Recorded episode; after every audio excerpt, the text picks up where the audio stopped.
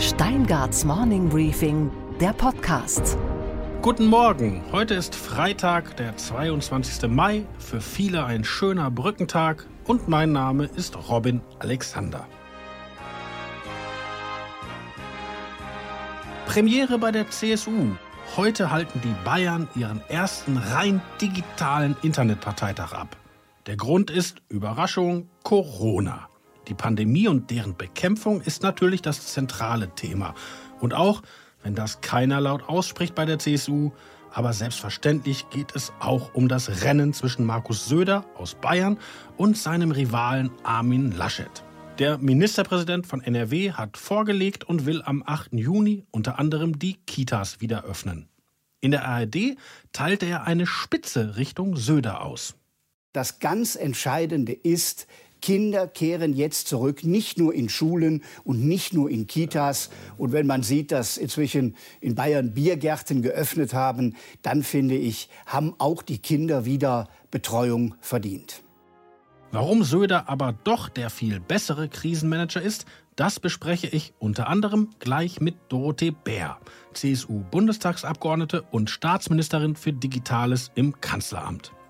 Ich erlebe aber schon ein sehr großes Verständnis für die Maßnahmen, die Markus Söder von Anfang an ja nicht nur durchgesetzt hat, sondern wirklich jeden einzelnen Schritt auch perfekt erklärt hat und eigentlich auch die ganze Bevölkerung mitgenommen hat bei jeder Entscheidung.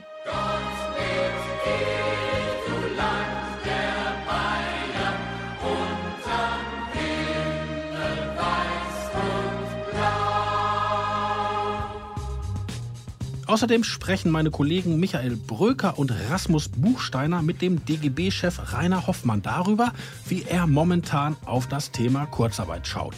Das Instrument der Kurzarbeit wirkt und deshalb sehe ich keine Entwicklung, die uns äh, in Richtung äh, massenhafter Arbeitslosigkeit führen wird. Wir feiern noch einmal den Geburtstag des stärksten Mädchens der Welt und bringen zusammen mit Nena mehr Licht in diese Welt. Doro Bär hat heute etwas Neues vor. Sie moderiert den ersten Digitalparteitag der CSU. Mit der Staatsministerin im Kanzleramt und Beauftragten der Bundesregierung für Digitalisierung sprechen wir außerdem über das vielleicht wichtigste Digitalprojekt überhaupt, die Corona-App, die immer noch nicht zur Verfügung steht. Warum sich das Warten lohnt, erklärt Frau Bär. Und warum sie es gar nicht schlimm findet, dass es in Deutschland immer noch kein Digitalisierungsministerium gibt. Guten Morgen, Frau Bär. Guten Morgen. Wir sind gerade von einer Mitarbeiterin des Kanzleramts mit Ihnen verbunden worden. Wo stecken Sie denn? Ich bin jetzt noch bei mir zu Hause in meinem Wahlkreis, werde aber dann gleich mich auf den Weg machen nach München zu den Vorbereitungen von unserem Parteitag heute. Bevor wir dazu kommen, Sie haben ja kleine Kinder und einen berufstätigen Mann. Wie sind Sie als Familie durch den Lockdown gekommen? Also ich sage ja immer, dass ich die Frage erst beantworte, wenn die meinem Mann auch mal jemand stellt, weil der wird nie gefragt, der hat auch drei Kinder, die gleichen wie ich, und äh, der hat auch eine berufstätige Frau und der wird komischerweise, obwohl er auch Politiker ist, nie danach gefragt.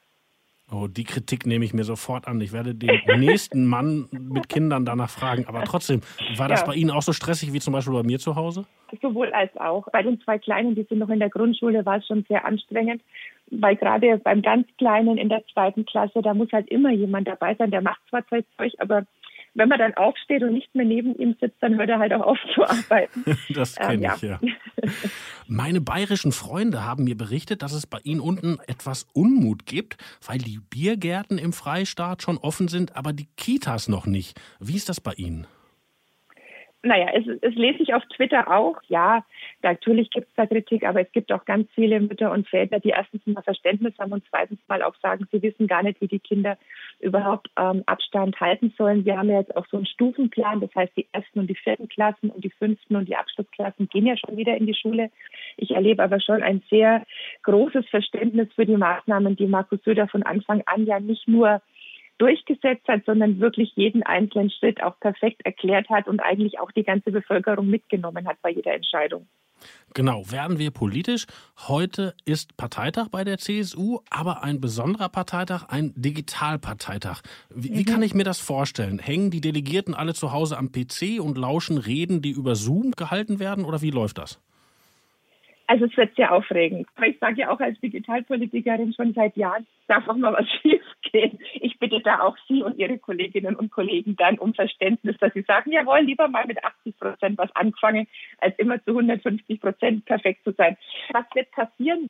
Der Generalsekretär Markus Blume und ich, wir moderieren den Parteitag. Es wird einen kurzen Leitantrag auch geben, der diskutiert werden wird mit den Delegierten. Da kann sich auch jeder reinschalten. Wir haben aber erstmals auch die Situation, dass alle Mitglieder eingeladen sind. Das heißt, jeder kann sich anmelden, wobei es unterschiedliche Logins gibt, weil die, die sich als Delegierte anmelden, natürlich mit abstimmen dürfen. Wir haben eine Rede unseres Parteivorsitzenden. Da Wir möchte ich gleich mal zwischenfragen, ja, weil ich habe ja als Berichterstatter schon ganz viele Unionsparteitage miterleben äh, dürfen. Und da gibt es ja das Ritual, dass nach der Rede des Vorsitzenden alle ganz lange klatschen und man misst dann die, die Minuten und Sekunden, wie lange geklatscht wurde. Äh, wie läuft das denn digital? Klatschen die Leute dann zu Hause vor dem eigenen Bildschirm? Also es wird kein Applausometer geben und es wird auch nicht wie in Sitcoms so einen eingespielten Applaus im Hintergrund geben. Das Aber wie dokumentieren Sie dann die Begeisterung für Herrn Söder? Der Markus Brunn und ich werden das für alle anderen übernehmen müssen.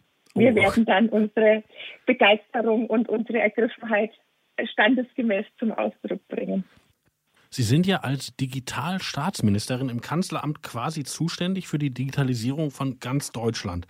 Jetzt kam es ja in der Pandemie, weil wir alle Homeoffice gemacht haben oder wenigstens die, die in der glücklichen Lage waren, sehr darauf an, wie digitalisiert das Land ist. Wie würden Sie sagen, hat sich Deutschland geschlagen? Sind wir digital auf dem Stand der Zeit oder haben wir da Defizite?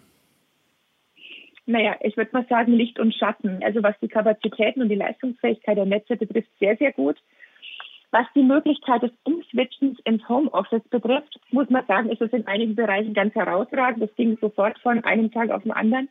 Andere haben da vielleicht etwas länger gebraucht, auch erstmal noch Endgeräte anzuschaffen, wo ich schon große Defizite bemerkt habe. Aber das ist auch keine neue Erkenntnis. Da renne ich seit Jahren gegen Wände, ist das Thema Digitalisierung an den Schulen da gibt's halt auch solche und solche und die, die wollten, haben es sofort umgesetzt bekommen und die, die eben die ewigen Bedenkenträger oder die der Meinung sind, dass WLAN das neue Asbest ist, da hat es halt einfach länger gedauert und die mussten dann auch erst vor den unterschiedlichen Kultusministerien mal in die Spur gebracht werden. Also bei der Bildung haben wir jetzt viel erreichen können, aber da wünsche ich mir einfach noch mehr Beschleunigung und dafür heißt ja immer so schön, never waste a crisis.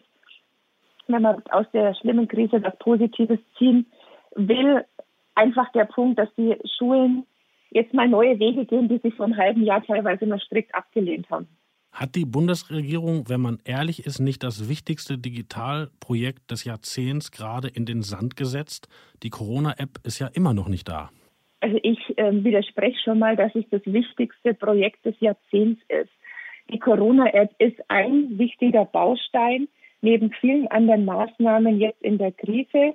Ich bin extrem zuversichtlich, dass die App Mitte Juni dann auch da ist. Wir haben ja jetzt erst seit zwei Tagen die Freigabe der Schnittstelle auch. Aber ähm, Frau Bär, ich bitte Sie, schon im, schon im März im Infektionsschutzgesetz von Jens Spahn stand die App drin und musste dann wieder gestrichen werden. Es gibt kein einziges europäisches Land, wo eine App momentan läuft, was sicher auch stabil auf Android und iOS läuft. Ich will jetzt nicht zu viel versprechen, aber es könnte möglich sein, dass wenn unsere App Mitte Juni auf den Markt kommt, dass sie die erste App europaweit ist, die stabil auf Android und iOS läuft. Also deswegen ja, ich habe es ja auch von Anfang an gesagt, ich hätte mir auch gewünscht, wenn es schneller gegangen wäre. Wir können aber jetzt erst ähm, auf der Schnittstelle programmieren. Wie gesagt, es ist Mittwochnacht erst von Google und Apple veröffentlicht worden. Genau, danach wollte ich Sie fragen. Es lag also nicht an den Datenschützern, die so viele Bedenken hatten, sondern in Wirklichkeit haben die Unternehmen die technischen Voraussetzungen vorher nicht rausgerückt.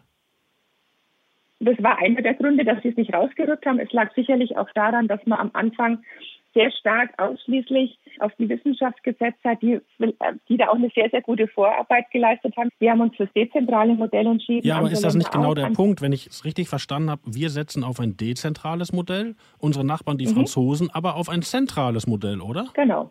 Ja, genau, deswegen war ich mit meinem Kollegen Cedric Bo auch im täglichen Austausch, weil wir gesagt haben, wir wollen uns da auch nicht weder politisch auseinanderdividieren lassen, noch in den Gesprächen mit Apple und Google. Und ja, es kann sein, dass diejenigen, die als Berufspendler jetzt permanent zwischen Frankreich und Deutschland jeden Tag hin und her pendeln, genau an der Grenze eben, zwischen den beiden Ländern vielleicht für den Anfang zwei Apps benötigen. Das kann sein, ja. Ist jetzt aber auch nicht die allerhöchste Dramatik, sondern mittel- und langfristig ist das Ziel, dass es auch da funktionieren kann, dass es interoperabel gestaltet werden wird. Frau Bär, Sie sind nicht die Einzige, die in der Bundesregierung für Digitalisierung zuständig ist. Da gibt es noch die mächtige Abteilungsleiterin im Kanzleramt, Eva Christiansen, eine enge Vertraute der Kanzlerin. Da gibt es vor allen Dingen Helge Braun, den Kanzleramtschef mit großen Digitalambitionen. Da gibt es noch einen Staatssekretär mit der gleichen Zuständigkeit im Arbeitsministerium, während für die digitale Infrastruktur wiederum das Verkehrsministerium zuständig ist und für Fragen der digitalen Souveränität ein Sachverständigenrat, der dem Justizministerium zugeordnet ist und so weiter. Täuscht mein Eindruck oder hat die Bundesregierung ein digitales Kuddelmuddel angerichtet? Das täuscht total. Und ich ähm, finde es schade, dass Sie jetzt nicht noch 10.000 andere Leute aufgezählt haben, weil eigentlich müssten Sie mal die Leute aufzählen, die meinen, dass sie nicht für Digitalisierung zuständig sind. Also wenn diejenigen den Schuss noch nicht gehört haben, egal in welchem Unterreferat Sie der stellvertretende Unterabteilungsreferat sonst wie Mitarbeiter sind und Sie denken, Sie haben damit nichts zu tun, dann haben Sie Ihren Job auch verfehlt. Also jeder muss mithelfen, jeder muss in seinem Bereich das Mögliche machen. Wir sind im Kanzleramt für die Koordinierung auch der unterschiedlichen Häuser zuständig und so kann ich jedes einzelne Ressort durchgehen. Und deswegen nochmal, es sollen sich, sollen sich eher diejenigen hinstellen, die sagen, wir wollen nichts mit Digitalisierung zu tun haben, weil das sind die, die wir eigentlich dann austauschen müssten. Aber wäre es nicht die bessere Idee gewesen, wenn alle diese Leute an einem Strang ziehen würden und zum Beispiel in einem Digitalministerium arbeiten würden und wir einfach ein Digitalministerium hätten? Das heißt, sie würden also aus jedem einzelnen Ressort alle digitalen Themen rauslösen. Also so die Patientenakte, die elektronische aus dem Gesundheitsministerium raus, die digitale Infrastruktur aus dem Verkehrsministerium. Kann man alles machen, aber ich bin jetzt nicht, noch nicht so ganz überzeugt, dass es das 13 analoge Ministerien und ein einziges Digitalministerium, die sich dann eben von Gesundheit über Mobilität, über BIM zum Beispiel digitales Bauen in einem Haus dann verständigen sollen. Also es wird, bin ich mir sicher, weil das natürlich immer opportun ist, zu schreien, ja, lieber ein Ministerium, dann sind all unsere Probleme gelöst. Es wird wahrscheinlich eins geben, weil es einfach auch ähm, populistisch super klingt. Aber egal, wer das mal übernimmt, welcher Mann und welche Frau dann ein Haus hinzusetzen und dann steht Digitalministerium drüber, ohne klare Zuständigkeiten und vor allem ohne auch die Möglichkeit zu haben, in andere Häuser reinzuregieren. Weil dann müssten sie in einer idealen Welt das Ressortprinzip abschaffen und müssten auch ein digitales Vetorecht einführen, ähnlich der Finanzminister, der auch bei Finanzfragen sein Veto einlegen kann.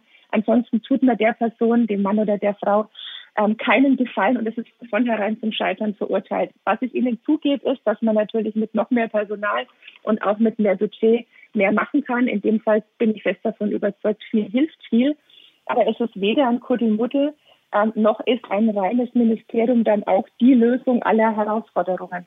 Frau Bär, Sie fahren ja gleich zum CSU-Parteitag auf Parteitagen in Deutschland ist das so, da wird am Ende immer gesungen. Also die, die Linkspartei ja. singt die Internationale und die, die äh, SPD singt Brüder zur Sonne zur Freiheit, die CDU singt die Nationalhymne. Wie läuft das denn heute bei Ihrem Digitalparteitag? Werden dann am Ende alle Mikros aufgemacht und jeder sitzt zu Hause und singt Gott mit dir, du Land der Bayern? Wir haben sogar einen Parteitagsbeschluss, dass am Ende eines jeden Parteitags immer zunächst die Bayernhymne kommt, dann das Deutschlandlied und dann die Europahymne. Und mein Geschenk an alle Delegierten heute ist, dass ich mein Mikrofon stumm schalten werde. Vielen Dank, dass Sie das Mikrofon in diesem Gespräch nicht stumm geschaltet haben. Ich wünsche Ihnen einen erfolgreichen Parteitag und danach ein erholsames Wochenende. Danke, wünsche ich Ihnen auch. Liebe Grüße nach Berlin. Dankeschön, Frau Bär.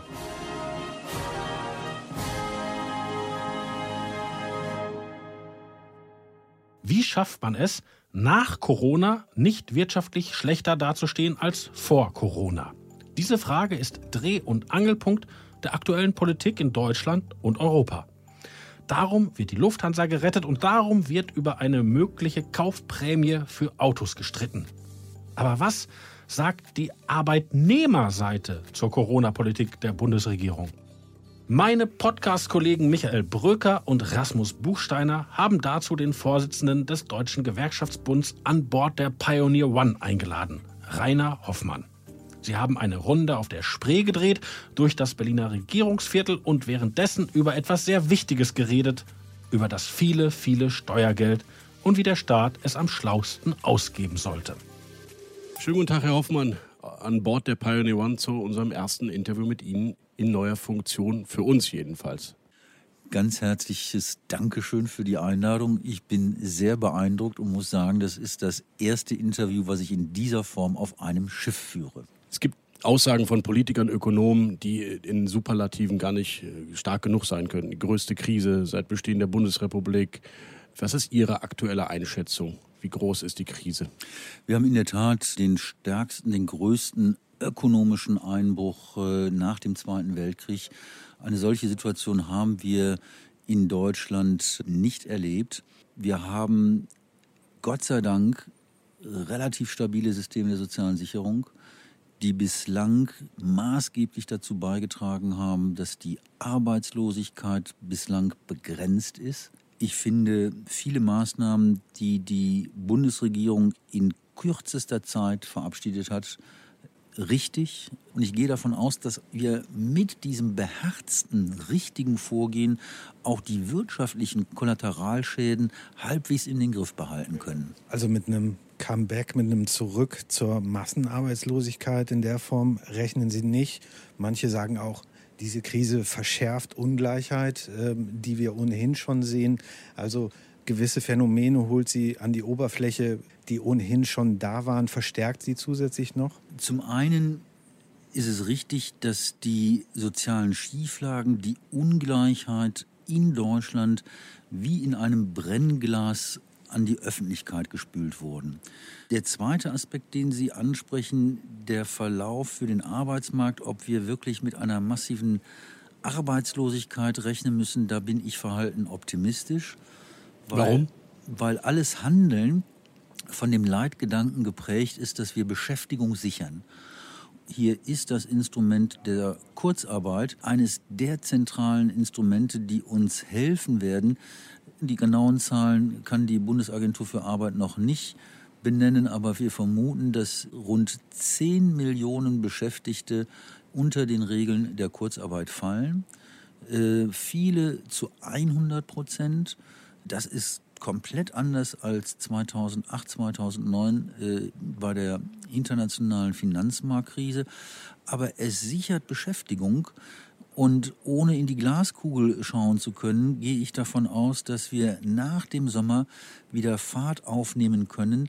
Das Instrument der Kurzarbeit wirkt und deshalb sehe ich keine Entwicklung, die uns äh, in Richtung äh, massenhafter Arbeitslosigkeit führen wird.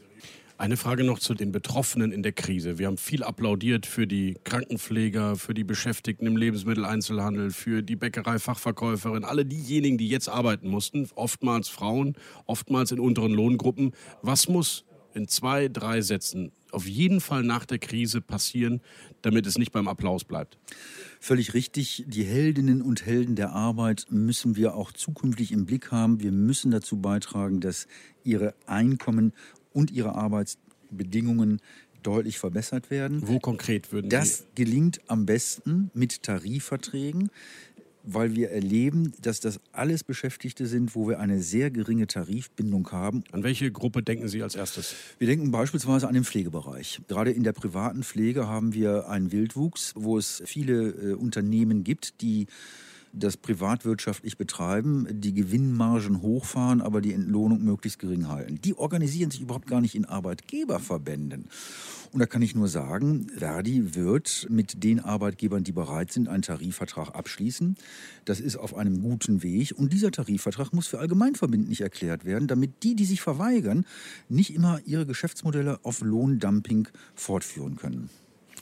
Herr Hoffmann, die äh, Kosten der Krise, die kommen ja jetzt erst Stück für Stück an. Im Bundeshaushalt sieht man das auf der Ausgabenseite. Man sieht da eine historisch äh, hohe Neuverschuldung. Bei den Sozialkassen kommt es an. Ist irgendwann sozusagen diese Stabilität, die geboten werden kann vom Sozialstaat, vom Fiskus, von Deutschland letztlich, ist die irgendwann in Gefahr, in Schieflage zu geraten? Da sehe ich überhaupt gar keine Gefahr. Es war richtig, dass die EU-Kommission sehr frühzeitig die Fiskalregeln der Währungsunion gelockert hat. Die Bundesregierung hat Rettungsschirme im ersten Schritt von über 150 Milliarden aufgelegt. Damit schießt natürlich die Staatsverschuldung in die Höhe. Da mache ich mir überhaupt gar keine Sorgen, weil wir haben keine Verschuldungskrise, sondern wir sehen gerade in dieser Situation, die Webfehler der Europäischen Währungsunion müssen dringend korrigiert werden. In einer Situation, wo wir eine sehr geringe Inflation haben und eine enorm geringe Zinslast haben, da wäre es verrückt, jetzt nicht aus dem Vollen zu schöpfen, um aus der Krise A rauszukommen und B aber auch Investitionen aufzulegen zur Modernisierung unserer Volkswirtschaften in Richtung Klimawandel und Digitalisierung wenn es uns gelingt, jetzt langsam wieder Fahrt aufzunehmen, das Wirtschaftswachstum zu stabilisieren und zu stärken, dann wird sich die Einnahmesituation ganz rasch wieder verbessern. Deutschland ist eines der reichsten Volkswirtschaften und im europäischen Konzert äh, über eine Strecke von 20 Jahren und mehr werden wir das locker schaffen. Aber Herr Hoffmann, da bin ich doch nochmal nachhaken. Der Kollege äh, Rasmus Buchstadt hat neulich bei uns äh, die Corona-Rechnung aufgemacht und klar auch durchdekliniert, in welchen Kassen, zum Beispiel im Gesundheitsfonds, aber auch in der Rücklage der Arbeitslosenversicherung, dass die Reserven schmelzen. Das ist völlig richtig. Und irgendwann wird es dann nur noch Beitragserhöhungen geben können. Nein, es gibt zwei. Äh, Oder Sparpakete. Es gibt zwei Möglichkeiten. Also neben Beitragserhöhung gibt es auch immer noch die Möglichkeit der Bezuschussung durch den äh, Bundeshaushalt. Die, die heute schon enorm ist bei der sind, Rente. Die sind heute schon enorm, aber das Problem ist doch auch hier ein strukturelles. Dass die Einnahmesituation unserer Sozialsysteme so schlecht ist, hat doch auch damit zu tun, dass wir sieben Millionen Beschäftigte in Deutschland haben, die im Niedriglohnsektor gefangen sind, die keine oder geringe Beiträge zu den Systemen der sozialen Sicherung tragen. Wenn wir hier Ihre Frage von vorhin, die Heldinnen und Helden der Arbeit, nicht nur heute beklatschen, sondern morgen ordentliche Tarifverträge geben, dann werden auch die Beiträge zu den Systemen der sozialen Sicherung höher werden. Sie werden mehr Steuern zahlen und werden als automatische Stabilisatoren ökonomisch wirken. Und Aber Herr Hoffmann, noch mal ganz kurz, die singuläre Argumentation, von dem würde ja keiner widersprechen. Und trotzdem ist für mich die Frage volkswirtschaftlich, ob wir uns übernehmen. Schon jetzt wird jeder zweite Euro ins Sozialsystem ausgegeben. Nur mal ganz kurz gefragt, ist Ihrer Meinung nach heute wird der effizient ausgegeben, ja oder nein? Ich finde, es wird effizient ausgegeben. Wir müssen uns über die Einnahmeseite verständigen. Aber es kommen doch jetzt, genau, jetzt kommen noch mehr hinzu, noch mehr. Kann es nicht auch mal sein, dass sich Deutschland irgendwann überfordert und das Wirtschaftswachstum, das Sie jetzt ja annehmen, das Sie erwarten, das nicht mehr leisten kann, das nicht mehr hinterherkommt? Wir überfordern uns, wenn wir jetzt nicht in Innovationen investieren, die langfristig solide Perspektiven auf dem Arbeitsmarkt mit sich bringen, die langfristig die Wettbewerbsfähigkeit unserer Wirtschaft sichern. Aber wir investieren ja nicht nur in Innovation, sondern eben auch in, ich sag's mal, Alimentation. Das ist keine Alimentation, sondern dahinter verbirgt sich auch immer ökonomisch Nachfrage. Und wir müssen die Nachfrage auf unserem Binnenmarkt stärken. Da gibt es überhaupt gar keinen Zweifel. Weil die Globalisierungseffekte so nicht mehr kommen aus Ihrer Sicht nach der Corona-Krise?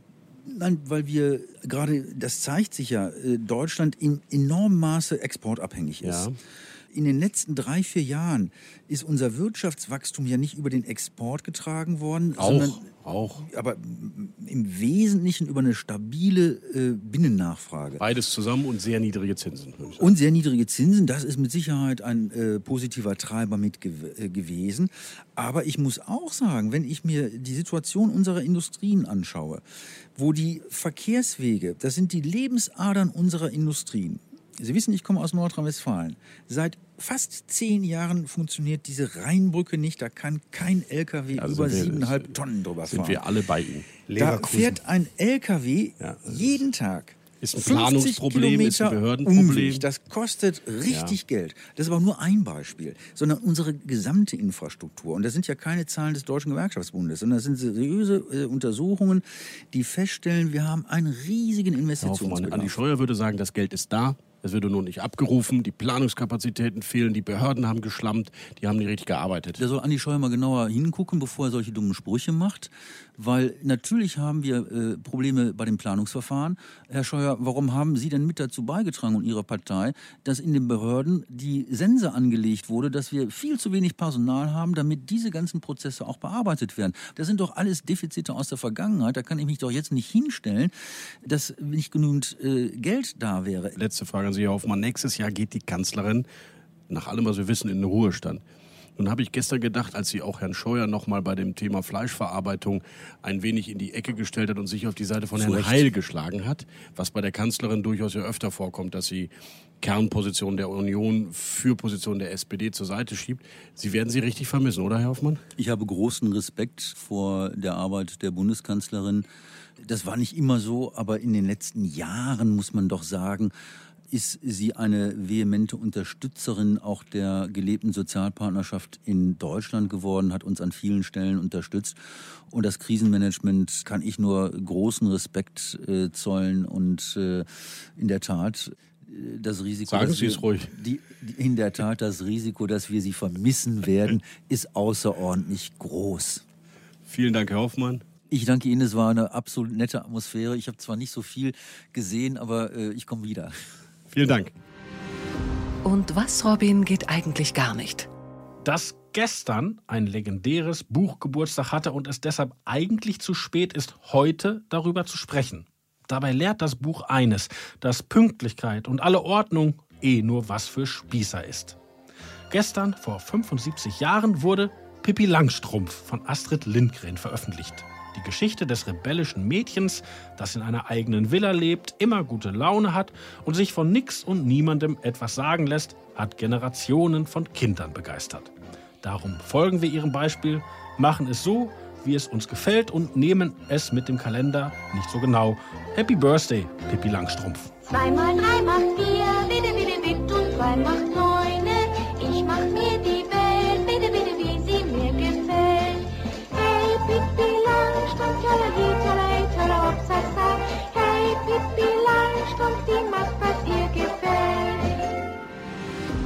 Und was, Robin, hat dich wirklich überrascht? Dass jetzt auch Nena einen Corona-Song herausgebracht hat und der im Vergleich zu den anderen sogar ganz gut ist. Wir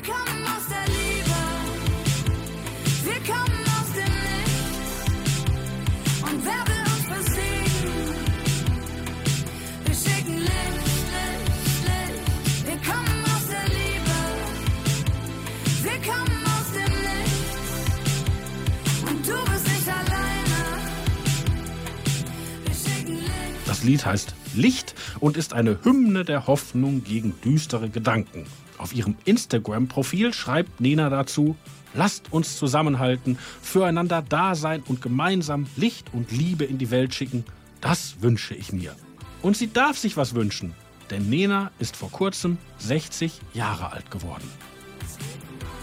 Ich wünsche Ihnen einen guten Start in dieses Wochenende. Ihr Robin Alexander. Es ist nicht zu spät. Wir drehen das Ruder rum. Weil wir wissen, dass es geht. Kannst du dich erinnern? Du warst mal ein Kind. Und jetzt bist du gewachsen. Und glaubst du, dass das stimmt? Wir kommen aus der Liebe. Wir kommen aus dem Nichts uns konnte nicht besiegen. Wir schicken Licht, Licht, Licht, wir kommen aus der Licht.